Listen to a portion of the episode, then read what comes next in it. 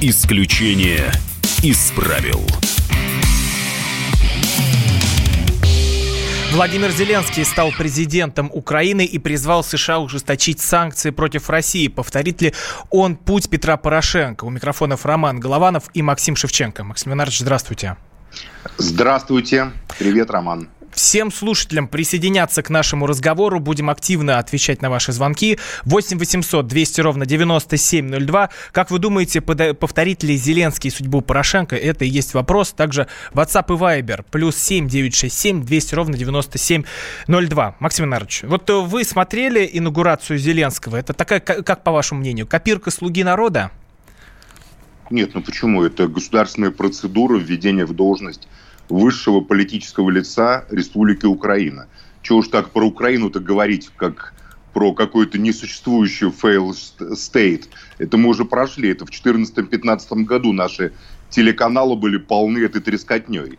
Украина – это государство, в котором есть свои процедуры, в которой пребывает в тяжелой трагической ситуации гражданской войны, которая была развязана после Майдана олигархическими верхушками, которые пришли к власти на Майдане. И первым из этих людей является Петр Порошенко, в отношении которого сегодня, между прочим, было подано заявление на возбуждение уголовного дела. Порошенко ни много ни мало обвиняется э, в государственной измене. Ему ставится в вину, что помните ту историю с тремя кораблями, которые украинские корабли, которые вступили как бы в Керченском проливе в якобы в бой, в ходе которого было, по-моему, ранено 4 украинских моряка, взято в плен 28, и три корабля, собственно говоря, были тоже захвачены значит, российским военно-морским флотом.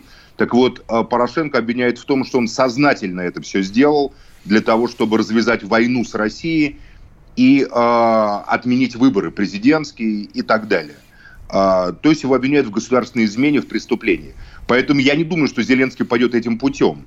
И говорить, что Зеленский пойдет путем Порошенко, это несколько серьезно, э, это, ну, это серьезное преувеличение. Пока Зеленский абсолютно нормально, демократически, на той волне ненависти, которую испытывает народ Украины э, к власти, майданной власти, к власти Порошенко, стал президентом. Не то чтобы Зеленский не был сторонником Майдана. А Зеленский, наоборот, постоянно подчеркивал и в 95-м квартале там, и так далее, что Майдан, там очень много правильного. Ну, и я всегда говорил, что в самом движении граждан Украины – в их восстании против коррупции, против криминала, которые против власти олигархата, которые подменили собой украинское государство, э, тоже было много правильного. Другое дело, что Майданом воспользовались преступники, подобные Порошенко и другим э, олигархам Украины, которые превратили ее давно в собственную кормушку. Я, честно говоря, к Зеленскому отношусь с большой симпатией. И вот, и вот эти его слова о том, что давайте не вешать в ваших кабинетах мои портреты как президента, вешайте лучше портреты своих детей, чтобы, глядя в глаза своим детям, вы думали о том, как он исполняет долг перед народом. Честно скажу, эти слова запали в сердце, думаю, не только мне. Но это еще но Ющенко и каждому предлагал. нормальному... Ну, я про Ющенко не могу вспомнить. Э, хотя, знаете, так, по тем временам мы так э, Ющенко критиковали его, но Ющенко оказался самым мирным, самым некровавым президентом Украины, по крайней мере. При нем там были разные теоретические дискуссии, но, но, но точно не было кровавых расправ. А Янукович? Как было при Порошенко. Да.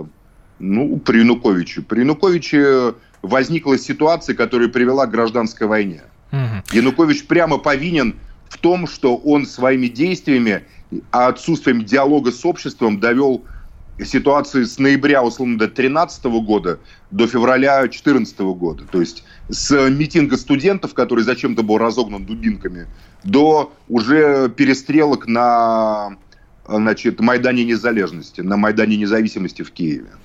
Напомню, у микрофона Роман Голованов, Максим Шевченко, 8 800 200 ровно 9702, телефон прямого эфира. Как вы думаете, повторит ли Зеленский судьбу Порошенко или пойдет иным путем? 8 800 200 ровно 9702.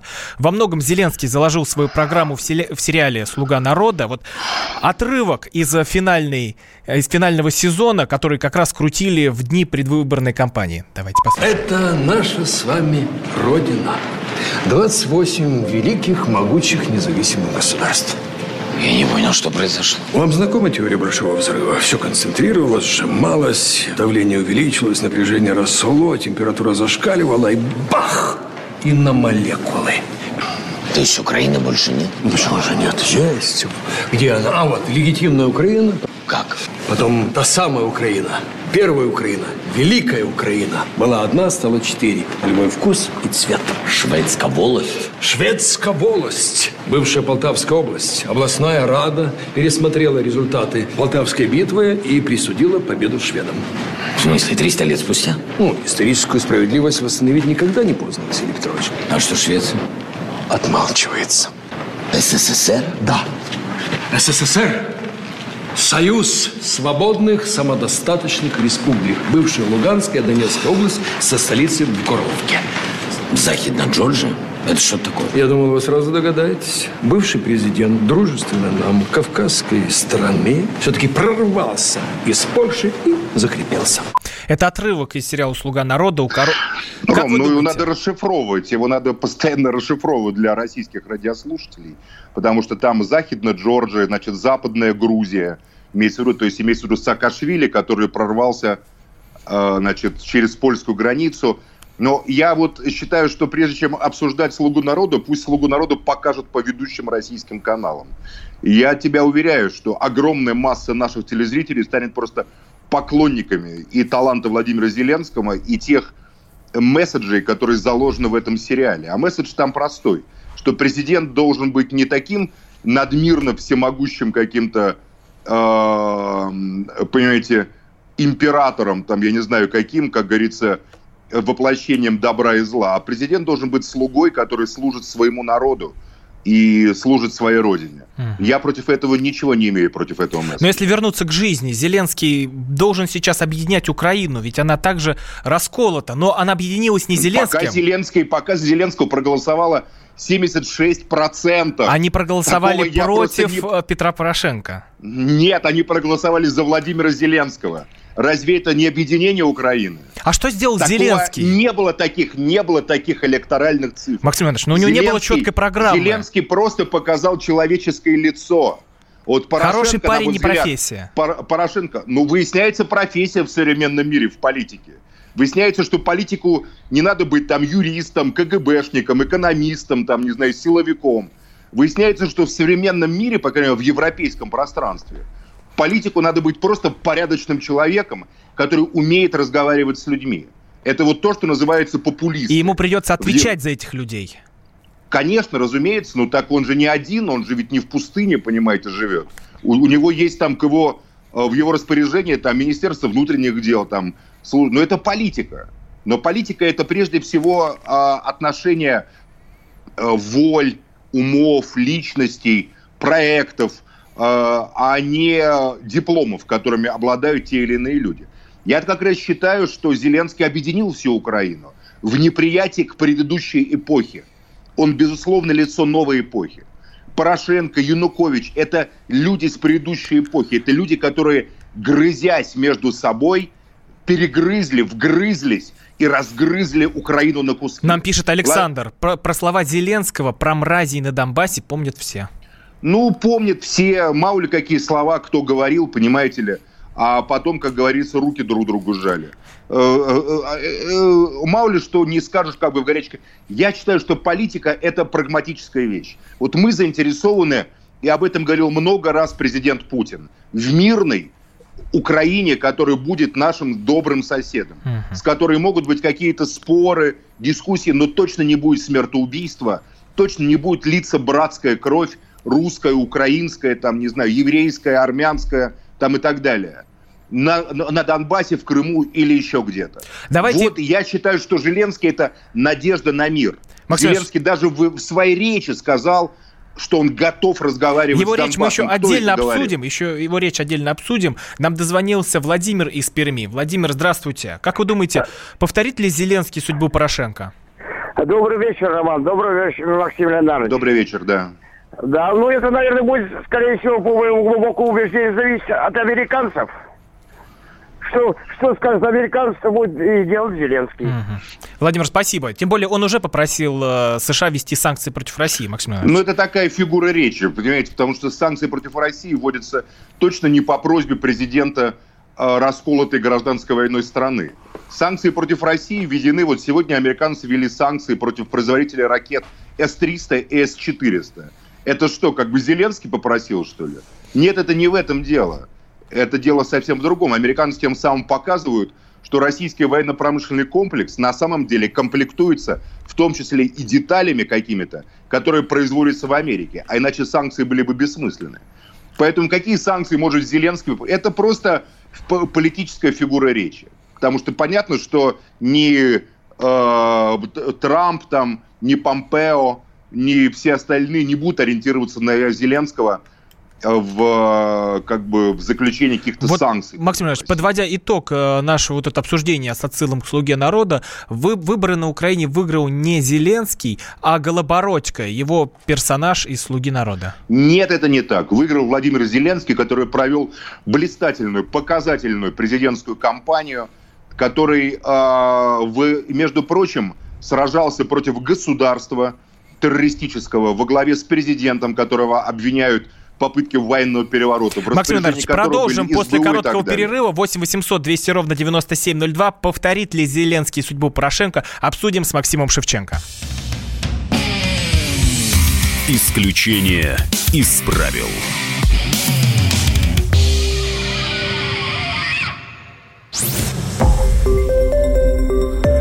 Радио «Комсомольская правда».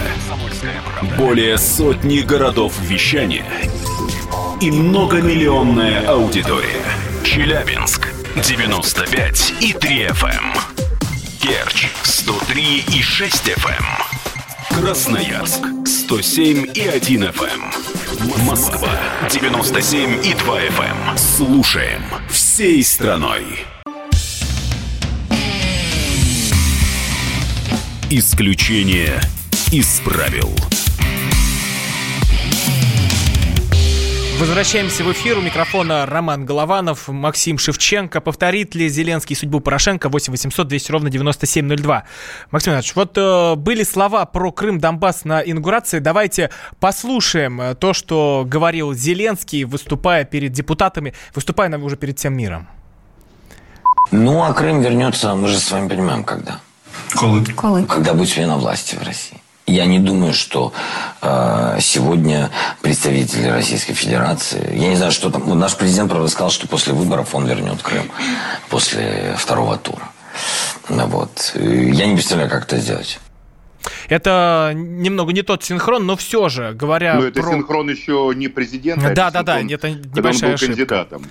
А, как э, все-таки ну, а вы думаете, бу, как он будет возвращать Крым, Донбасс? Это же не возвратные я территории. Считаю, я считаю, нет, секундочку. Крым не возвратная территория, а Донбасс территория Украины. Все-таки даже Российская Федерация, согласно Минским соглашениям, настаивает на том, что Донецкая Народная и Луганская Народная Республика считаются, согласно Минским соглашениям, территориями с особым статусом, но территории, которые формально входят э, в состав Республики Украина, э, но не подчиняются Киеву на данный момент. И суть Минских соглашений – это в поиске политических форматов диалога между э, Киевом и Донецком и Луганском. Поэтому Крым, безусловно, не вернется в состав Украины ни при каких обстоятельствах, но Крым может вернуться в состав будущего Советского Союза или и иного союза народов, которые возникнут на этих государствах, лимитрофах, которые являются обломками СССР. Я-то верю в то, что в будущем мы опять объединимся на каких-то основаниях справедливости, уважения друг к другу, единых целей. Евросоюз же объединяется – вот и так же и здесь будет. А когда государство будет одно, единое, допустим, какой-нибудь реальный Евразийский союз или Союз свободных народов Евразии, то тогда уже будет неважно, где Крым находится, в России, в Украине. В СССР же это не имело никакого значения, по большому счету. Давайте послушаем мнение Георгия Бофта, публициста, что он думает о Зеленском.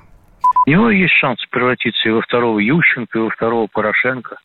Эти все примеры перед глазами опыта в политике у него нету. Надеюсь, что он будет все-таки более успешен, чем Ющенко. хотя бы вот исходя из того, что он все-таки выстроил успешный бизнес, и поэтому э, какие-то действия будет совершать на основе здорового прагматизма. Это уже само по себе неплохо. Ющенко во многом был идеалистом, украинским националистическим националистическим идеалистом. Зеленский, я надеюсь, что он чуть больше прагматик. Я надеюсь, что он будет более успешен, чем Ющенко. Но гарантировать никто ничего, конечно, не может. Это Украина – это тяжелый случай. Это был Георгий Бофт, публицист. Максим Иванович, вы согласны? Не понимаю, почему уважаемый мной Георгий Бофт не считает Ющенко успешным бизнесменом. Ющенко сделал очень успешную карьеру в банковской сфере. И когда он выходил в политическую ипостась, он был очень успешным бизнесменом. Но я не считаю Ющенко неудачным президентом. Еще раз говорю, мне довелось с Виктором Андреевичем Ющенко э, общаться год назад в Париже на одной конференции, где он был приглашенным гостем, я был приглашенным гостем, он сам ко мне подошел и э, сказал, ну вот, к сожалению, так вот, смысл разговора был такой, что, к сожалению, вот так вот между нами получается, между нашими народами. Я ему сказал, Виктор Андреевич, ну вам хотя бы спасибо за то, что при вас кровь не лилась. Он говорит, да, это было так. Получается так, что Ющенковские, там, не, не помню, 4 или 5 лет, по-моему, 4 года, ну, были годами конфликта, упадка, там, кому-то нравился, кому-то не нравился. Но в целом Виктор Андреевич Ющенко был мирным человеком который не отжимал так бизнес, понимаете, как при Януковиче это, это было.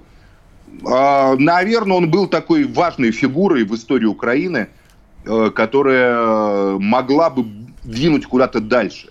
Но, но все превратилось, вся трагедия Украины, это в том, что она является собственностью криминальной, правящей, олигархической верхушки, которая, э, грызясь между собой, еще раз говорю, разгрызла эту прекрасную огромную страну. А, напоминаю, у микрофона Максим Шевченко, я Роман Голованов. 8 800 200 ровно 9702. Повторит ли Зеленский судьбу Порошенко? Мы также позвонили журналисту Анатолию Шарию. Он э, знаком с ситуацией. Давайте послушаем его мнение. Ну, неведомо, неведомо еще, кем будет Зеленский. Да, во всяком случае, сейчас я вижу, что Зеленский остается Зеленским. Я, конечно же, без сомнения наблюдаю знатную истерику в российских СМИ провластных. И мне так кажется, уж извините, что это спущено сверху, э, определенный темник один на всех, касательно того, что шило на мыло, ха-ха, посмотрите. Я сталкиваюсь то и дело с такими комментариями, с такими статусами, якобы шутливыми, там, э, знаете, высмеивающими вообще сам институт выборов. Я понимаю, для чего это делается, вполне понимаю, как бы, потому что по моему глубокому убеждению, то, что я сейчас вижу, это приближение к монархии. Пускай там, пусть оно вам нравится, дело такое. Но э, у меня есть свое мнение касательно Зеленского, и мы вчера, я и те люди, которые там со мной за него болели, утвердились в этом мнении, когда мы увидели его инаугурацию. Такого еще не было, это факт, я сразу об этом заявил, что такого Верховная Рада еще не видела, такого э, простого, ну, там начали парохоботы рассказывать, хамское отношение там к Кабмину. Нет, такого простого, человеческого и при этом, знаете, пронимающего до глубины просто спича. Такой массовой поддержки, как у Зеленского, такого скандирования, там, Зеленский, Зеленский, как было вчера, допустим, я, наблюдавший все инаугурации, никогда не видел. Начали писать люди, что точно так же поддерживали Порошенко. Это ложь. Это впервые я вижу в жизни, чтобы человек так четко реагировал на желание народа, не желая ему понравиться, а просто понимая это желание. Это был Анатолий Шарий. А, Максим Иванович, как вы думаете, попробует Порошенко мешать Зеленскому? Только не Шарий, а Шарий. Шарий. Правильно по-украински. Меня тоже украинцы поправляли в свое время. И я это запомнил. Шарий. А для меня Анатолий Шарий является одним из самых репрезентативных журналистов по украинской внутренней политике. Я внимательно прислушиваюсь к его анализу, я абсолютно согласен с его выводом. Я считаю, что тон, который взяли в России провластные СМИ относительно Зеленского, тон просто хамский и оскорбительный и недопустимый. Посмеиваются над ними. Но, знаете, демократия отличается от управляемой вертикали тем, что в демократии люди могут ошибаться, исправлять свои ошибки, а, высказывать свое мнение, не высказывать мнение, голосовать голосовать, э, там, значит, как говорится, против президента, который утратил доверие, или голосовать за того, кто вызывает их доверие, а, обманываться. Но это реальная жизнь. А в управляемой вертикали, как говорится, даже если мы видим, или кто-то видит, какие-то чиновники, что кто-то делает глупость, то никогда такого не скажет. А будет делать такое умное лицо и изобретать для себя какие-то формулы, объясняющие правильные действия начальства в любом случае. Я считаю, что Зеленский – это надежда не, не только Украины, но и России. Если Зеленский реально сможет добиться мира на Донбассе, это будет огромное достижение. Огромное достижение. Для этого я уже предложил сразу же в первый день после результата выборов, я написал в своем телеграм-канале «Макс атакует» предложение, надо сделать Надежду Савченко главным переговорщиком по Донбассу с украинской стороны. Вот я знал очень хорошо Ирину Геращенко, которая была такой безумной, на мой взгляд, нацисткой просто, которая относилась там к донецким ну, как к недочеловекам, и показывала это и в Минске, и везде. Вот такие люди, просто Геращенко не могла договориться ни о чем, кроме войны. У нее был только один тезис на колени там, типа. А как Зеленский будет договариваться, если не теряя территории? Что он будет ну, во-первых, делать? Зеленский во время инаугурации, жалко, что мы не поставили эту запись, специально, когда он говорил о Донбассе, он перешел на русский язык. Раз. Это было политически очень мотивировано, так как он актер, профессиональный, он очень следит за тем, что он говорит и как он говорит. Э, это профессиональная техника а, актерской речи и актерского сознания. А актер контролирует свою речь. Поэтому переход на русский язык был не случайный. Это было политическое послание, что Украина двуязычна, по крайней мере, в концепции Зеленского, и он неоднократно говорил об этом. Он критиковал этот нацистский закон об украинском языке, который Порошенко буквально впихнул в Раду в последние дни своего президентства, так называемого. Вот, поэтому я лично, ну, я как бы не строю иллюзий, я тоже не описываю Зеленского как там, знаете, какую-то мессию. Но, по крайней мере, мы видим политика с человеческим лицом. С человеческим лицом. Это такое событие, которого мы не видели уже много-много-много лет.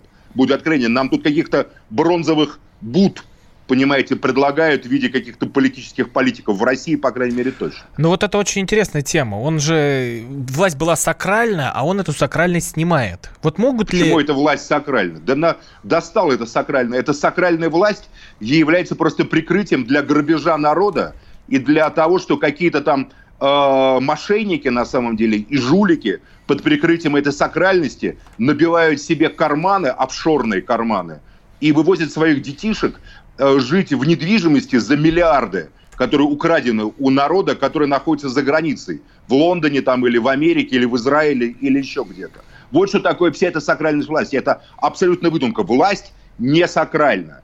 Или она сакральна только в том случае, если она исходит от народа. Вот, вот если народ искать... Ну вот у Бертольда Брехта было такое стихотворение знаменитое, там были такие строчки. Власть исходит от народа, но куда она доходит?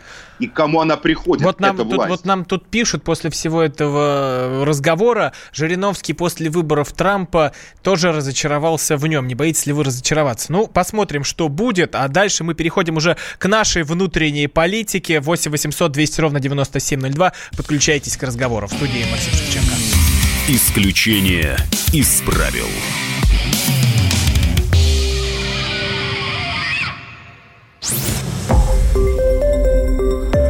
Радио «Комсомольская правда». Более сотни городов вещания и многомиллионная аудитория.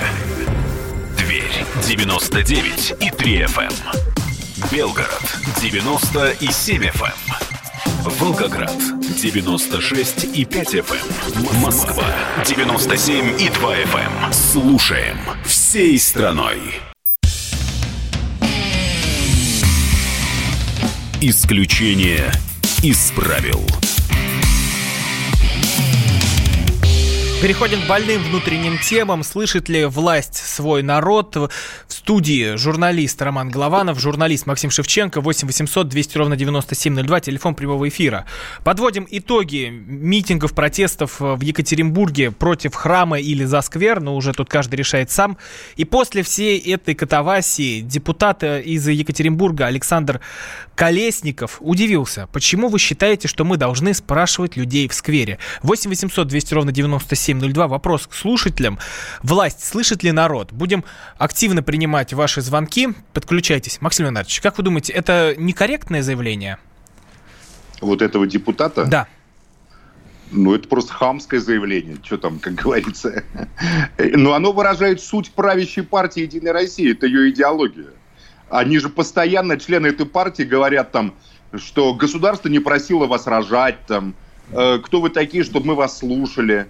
А, а, а они всерьез верят в то, что они являются управленцами, которые, очевидно, Богом и кем-то еще поставлены править над нами, над всеми. Ведь они же радикальные неолибералы. В чем заключается суть идеологии радикального неолиберализма?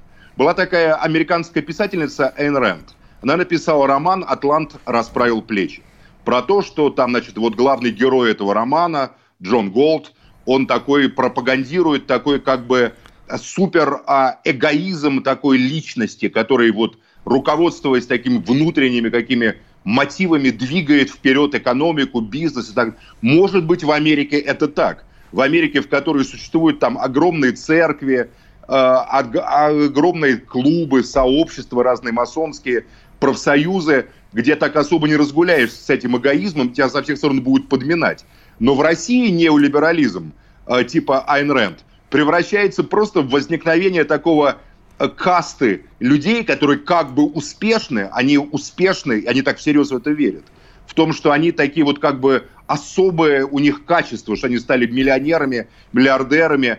Ну, наверное, там жестокость, ловкость, э, хитрость ума, возможность и способность зайти полусогнувшись в кабинет кому-нибудь, рейдерским захватом у кого-нибудь что-нибудь отжать, отсутствие совести, как правило, это так. У, у, у многих, не у всех, но у многих это есть. И вот они верят в том, что они особенные. И поэтому они так и разговаривают с народом. Это абсолютные, никакие не консерваторы. Это абсолютные неолибералы, которые считают, что кто смел, тот и съел, что подохнет и сегодня, а я завтра – что если я богатый и сильный, то значит я успешный, а тот, кто не богатый и не сильный, то типа должен идти нуждаться. И это не мои выдумки. Напомню слова Дмитрия Медведева, главы партии «Единая Россия». Кто хочет денег, пусть идет не в учителя, а в бизнесмены. Стало быть, социально значимые профессии учителя, э, врача, инженера, ученого, это для лохов. Максим Иванович, ну справедливости ради, ради скажу, учителя милли... нигде не миллионеры. Ну, слушайте, учителя нигде не миллионеры, но учителя в нормальном социальном государстве, которые заботятся о будущем своего народа, который вкладывается в систему образования, это люди, которые получают большие зарплаты. Которые, а, собственно говоря, ведь в России почему еще зарплаты имеют значение? Что в России нет никакого нормального кредита. Кредит там под, под такие проценты, как в России, это и не кредиты. В Европе-то кредиты там 0,5%, 1%, 2%. Это огромный кредит считается там по поводу него парламенты там начинают дискутировать, понимаете?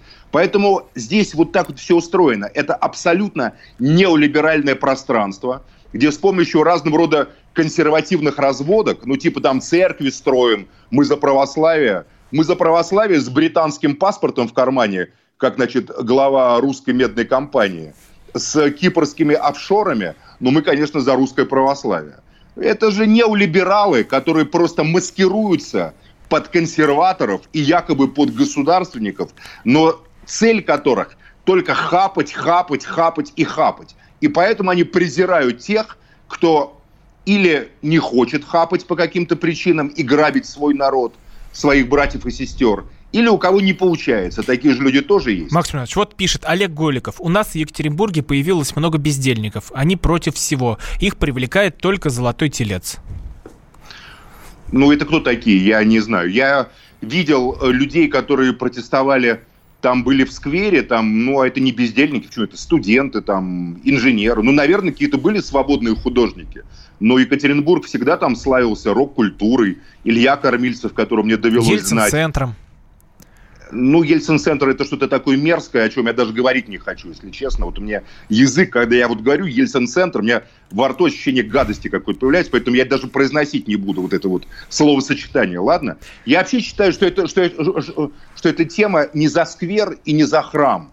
Это возмущение людей по поводу того, что к ним относятся как к быдлу. Вот я уверен, что те ребята и те люди, которые были, протестовали против вырубки сквера, и те люди, которые э, там встали за храм, между собой прекрасно договорились бы. Вот встретились бы они, сели бы, посидели, сказали, ребят, давайте вот тут вот деревья рубить не будем, тут строить не будем, а вот построим в этом месте. Если бы народу дали реальную власть, реальную возможность самим решать, какими будут города, наши города, то, поверьте, мы бы не ссорились между собой. Может быть, дискутировали, но точно находили бы общее решение. Но что возмущает людей, и, многих православных тоже это возмущает, что является какой-то дядя или группа каких-то дедей, как их называет союз э, уральских олигархов, там, а, значит, РМК, УГМК, там еще разные другие, которые скидываются в этот фонд, чтобы показать, что крупный капитал, типа, за,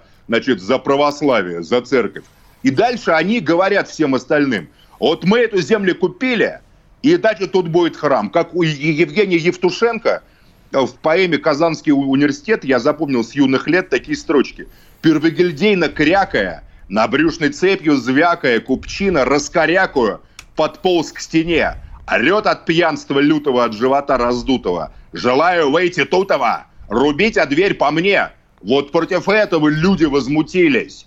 А или храм, дайте возможность нормально договориться. Вот я видел какие-то видео милые, там девочка была за сквер, парень был за храм, вот они э, встретились, сначала поругались, а сейчас они хотят пожениться. Это нормальная человеческая жизнь. Вот Дима Стешин работал э, как раз в это время в этом сквере и говорит, что так начинается Майдан. Что это же он ну, видел в Киеве. У Димы Сквершина везде начинается Майдан. Почему-то Дима Стешин не считает, что Майдан начинается с, за злоупотребление Януковича и его окружения, с того, что македонцы приехали в Крым и в Крыму фактически стали отжимать весь Южный берег. То есть в Майдане виновата не коррумпированная криминальная власть, а в Майдане виноваты люди, которые, у которых возникло ощущение, что они просто выкинуты за пределы За Майданом этой всегда кто-то стоит, кто-то это объединяет, направляет. Но это не значит, но это не значит, что люди, которые протестуют против произвола, против произвола правящих элит, не правы. Люди правы. А кто mm-hmm. стоит, это другое дело. К сожалению, за Киевским Майданом стояли подонки типа Порошенко и так далее. А сами люди, которые, многие из тех, кто был на Майдане, я не беру, там были правый сектор, всякие националисты э, со- вот совершенно тут, Вот тут Дима Стешин и сказал, что сначала де- девочки, которые попивают винишко, исчезают, и приходят боевики с дубинками. Вот так творится Майдан ну, наверное, Диме Стешине э, милее съезда Единой России, но я его поздравляю. Нет, он ни в коем случае. Вот, хорошую, вот, вот, я заступлюсь за Диму, вот заступлюсь да. за Диму Стешина. Ни я в коем считаю, случае нельзя народ, назвать провластным журналистом. Я, я считаю, что народ имеет право на протест. Для меня собрание людей, которые протестуют против произвола власти, э, э, это никакое не бесчинство. Собрание людей, которым осточертело – то, что кто-то строит свою жизнь, зарабатывая миллиарды, триллионы, а они погружаются в такое безвремение. Ведь что у людей, это же ощущение, Рома, пойми. Угу. Вот у людей возникает ощущение, что они не часть истории, а что они просто мусор, песок, который выкинут, а историю узурпировал кто-то другой. Это ощущение является важнейшим поводом для любой революции. Но ну вот вот мы... советские люди были бедные, были там небогатые, но вот вернулись в 45 году советские солдаты, и у там колхозников, крестьян, рабочих, инженеров было ощущение, что они являются не просто частью истории, а творцами истории, что они сделали историю. А сегодня у огромных масс людей ощущение, что они никто, что им какие-то хамы могут говорить, там, не хотите, не рожайте, мы вас не просили рожать, там, и так далее, что им можно взять пенсии, там, там увеличить, потому что крупному капиталу нужны дополнительные инвестиции. Ну, ну не пенсия, а пенсионный возраст, имею в виду. То есть вот в этом причина недовольства массового. Поэтому я, безусловно, э, считаю, что храм и сквер – это не повод для конфликта, это власть так пытается представить а поводом для возмущения было хамское отношение крупного капитала и прикормленной им власти к жителям Екатеринбурга. И в этом я солидарен с жителями Екатеринбурга. Но как должен происходить этот разговор власти и людей? Ну, надо просто сказать, допустим, губернатор, кто-то или мэр города, ну, мэр, в чем губернатор? Это мэр, он обращается, знаете, дорогие друзья, Вот у нас есть такой проект. Мы хотели бы в сквере на пруду там или на пруду. Это было третье место храм. уже, Максим Леонидович, которое предлагали. И все против, стучали кедами по асфальту. Не предла... Так не предлагали. Не обсуждал никто. Надо Общественные уметь... слушания были. Рома, секунду. Пиар-технологии, потому что это никогда тебе выделяется миллион, из которых пиарщики забирают 900 тысяч, а на 100 тысяч потом по, там размещаются в социальных сетях какие-то материалы о том, что якобы что-то обсуждено. Мы, продолжим, Максим мы продолжим, мы продолжим эту тему уже с, вместе с нашими слушателями в следующем блоке. 8 800 200 ровно 9702. Слышит ли власть народ? Максим Шевченко у нас на связи. Подключайтесь. Исключение из правил. Псы гоняются за котами. Так всегда было и так всегда будет. Такова жизнь. Как подружить домашних питомцев, чем кормить и когда водить к ветеринарам. Каждую субботу в эфире радио «Комсомольская правда» вот такая зверушка. Самая живая программа про братьев наших меньших. Советы ветеринара Ильи Середы. Не пропустите. Исключение из правил. Слышит ли власть свой народ? 8 800 200 ровно 9702. Обсуждаем вместе с Максимом Шевченко. Я Роман Голованов. Вот как обещали, звонки. Нам дозвонился из Волгограда Валентин. Валентин, здравствуйте. Здравствуйте. Здравствуйте, Валентин. Да, здравствуйте. Ну, знаете, вот э, я вам так скажу. Вот меня возмущает, знаете что?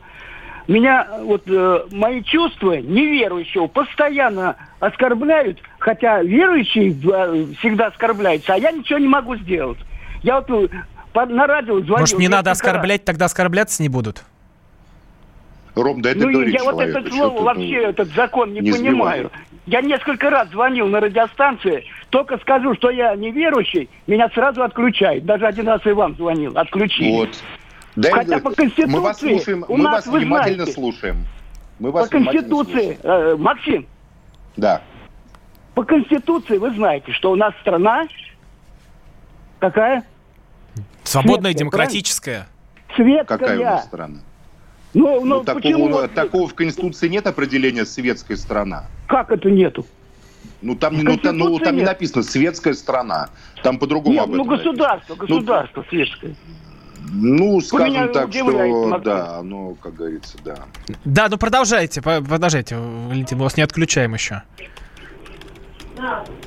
Ну вот э, я так, все, понятно. Вы простите, отключаем вас не потому, что э, вы неверующие, а просто у нас... потому что, а поскольку, да. Да, поскольку. Поскольку паузы в эфире не допустим. Максим Леонидович, вот, э, вот. ставлю а точку, да, ставлю точку в этой ну, теме. Ну, я не понял, что хотел сказать нам Валентин. В этой То, что я, давайте я скажу. Вот от всех а, атеистов, которые я читаю тут в чате нам пишут, что чувства верующих в нашей стране защищают даже отдельным законом, а атеистов типа Руслана Соколовского и протестующих против храма могут отправить и на нары. Да при чем тут атеисты и при чем тут э, Соколовский?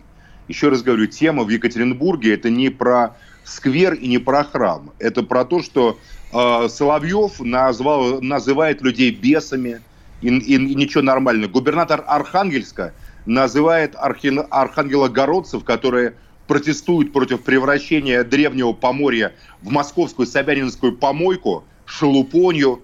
И им это все сходит с рук. Вы поймите, народ чувствует, народ чувствует презрительное к себе отношение со стороны правящей элиты. В этом проблема того, что молодежь просто и многие люди не воспринимают это все всерьез. Поэтому вот я, я считаю, что это не тема вообще религиозная. Я тоже не понимаю, зачем строить огромный собор в центре города, там есть еще несколько церквей, хотя можно было построить, допустим, там, не знаю, там 5 больниц или 10 школ на эти деньги. Я вот уверен просто. И э, написать там, что это вот деньги, которые пожертвованы фондом Святой Великомученицы Екатерины. Я думаю, что это было бы лучше гораздо увековечивания э, чествования Святой Великомученицы Екатерины, чем очередная церковь э, там ее имени. Я вот не клерикал в этом вопросе совершенно. Но дело не в этом, не это проблема не эта проблема, а проблема совсем в другом. В неуважении власти и тем, тех, кто этой власти прислуживает, типа Владимира Соловьева, который смеет оскорблять огромное количество людей, э, Как просто в оскорбил? к людям. Бесами назвал их. Ну, а так назвал-то справедливо, когда есть люди стоят, режут себе руки. Стоят и режут себе руки Сам и Соловьев восхваляют начинает, сатану. как говорится, сам Соловьев нач- начинает биться в истерике, когда касаются там, как говорится, вот не, недавно он польского журналиста, который стал рассуждать о евреях в Польше, выгнал из студии в прямом эфире. А людей можно бесами оскорблять. Я считаю, что это просто двойные стандарты, абсолютно недопустимые в журналистике такого Ну. Максим Ильич, давайте не будем разжигать новые скандалы и, Вот давайте, и пусть он и не разжигает их. и пойдем к следующей теме. Меняем тему.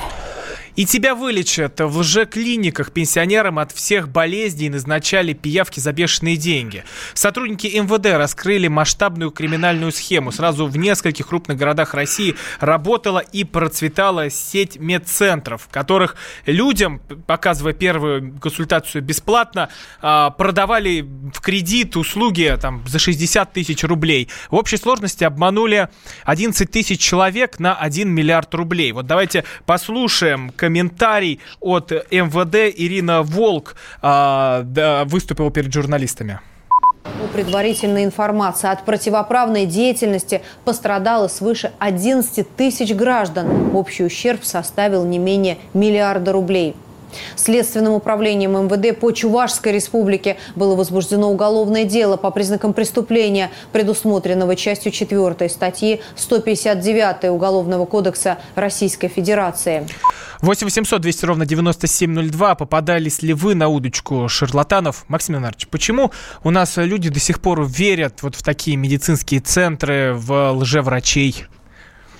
Не, а секундочку, эти что, лжеврачи, так называемые, существовали где-то в подполье, что ли? Нет, это официальный центр. И вот в том-то и дело. Поэтому что мы делаем вид, что мы какую-то раскрыли крупную банду, которая скрывалась. Эти, значит, медицинские центры существовали официально.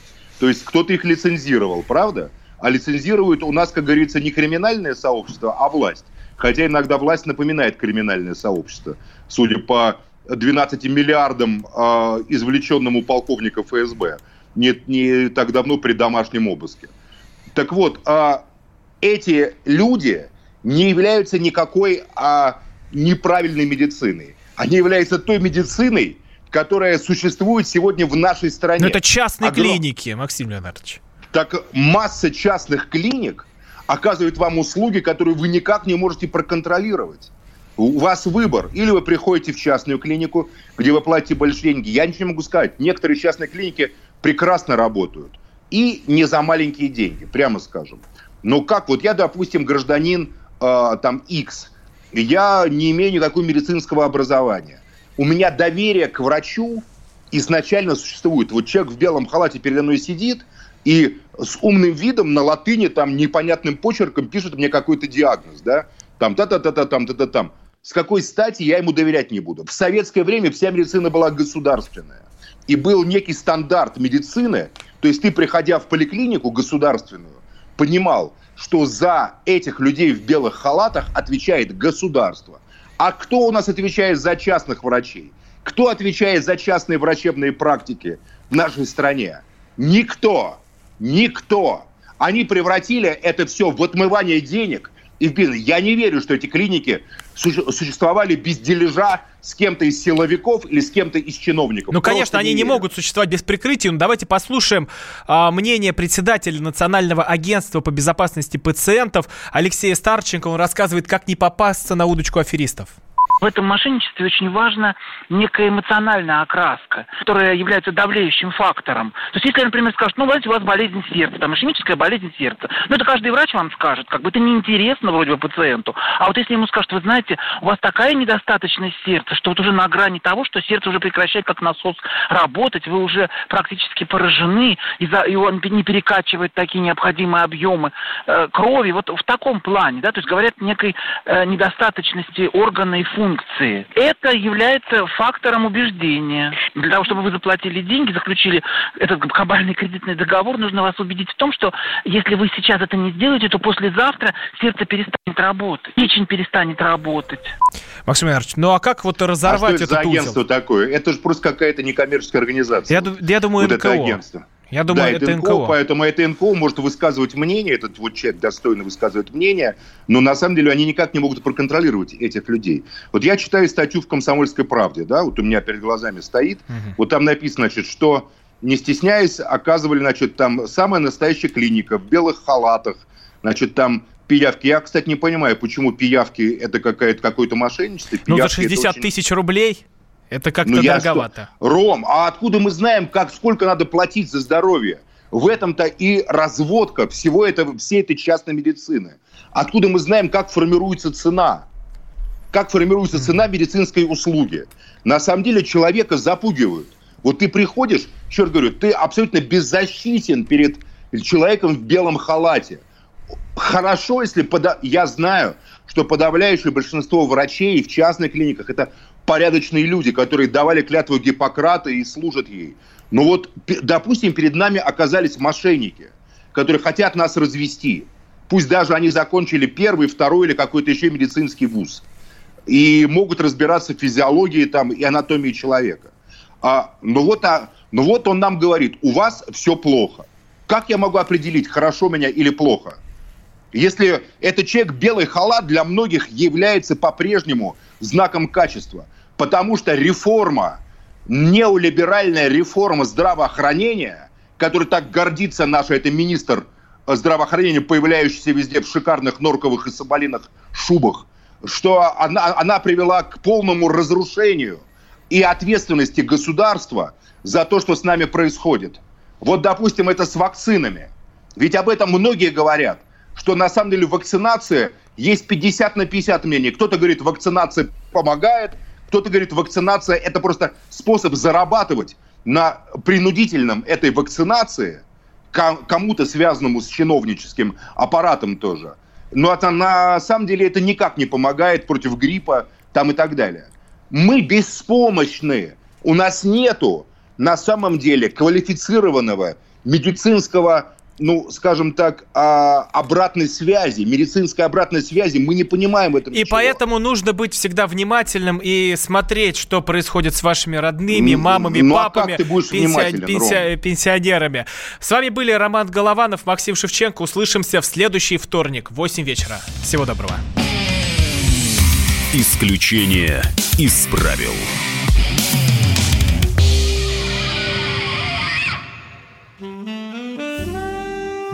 Бутылка «Шато Марго» 1787 года. 225 тысяч долларов. «Феррари 250 Теста Росса» 1957 год. 12 миллионов долларов. Картина Ван Гога «Портрет доктора Гаше» 1890 год. 80 миллионов долларов. Есть вещи, которые со временем становятся ценнее. Но информацию лучше получать оперативно. Слушайте темы дня по будням на радио «Комсомольская правда».